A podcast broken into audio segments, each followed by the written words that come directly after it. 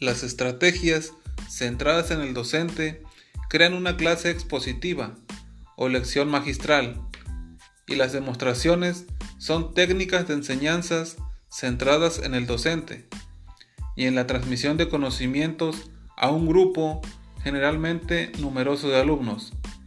A este proceso, el profesor desarrolla un papel activo y los alumnos son receptores pasivos de la información. Su desventaja es que no favorece el desarrollo de las habilidades de razonamiento y pensamiento crítico en los alumnos.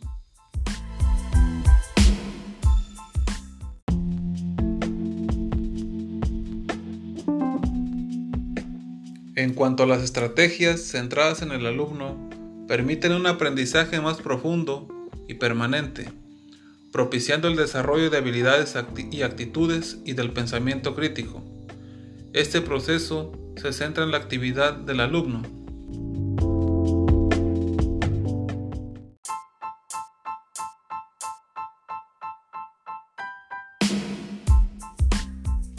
Y por último, las estrategias centradas en el objetivo de estudio. Nadie duda que el aprendizaje es el núcleo de la acción educativa. En este proceso, la evaluación condiciona de tal manera la dinámica del aula que bien podría decirse que a la hora de la verdad no es la del aprendizaje, sino la de la evaluación. En la actualidad, se valora el aprendizaje del alumno en el proceso y en el producto.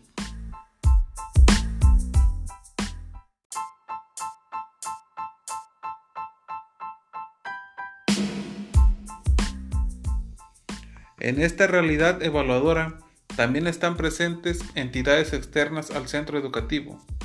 ¿Conoces algunas? Aquí te las diremos. Entre las entidades externas al centro educativo se encuentran la inspección educativa, los órganos de evaluación educativa autonómicos y órganos de evaluación educativa del Estado. Todos ellos sirven para detectar los niveles de aprendizaje en los alumnos.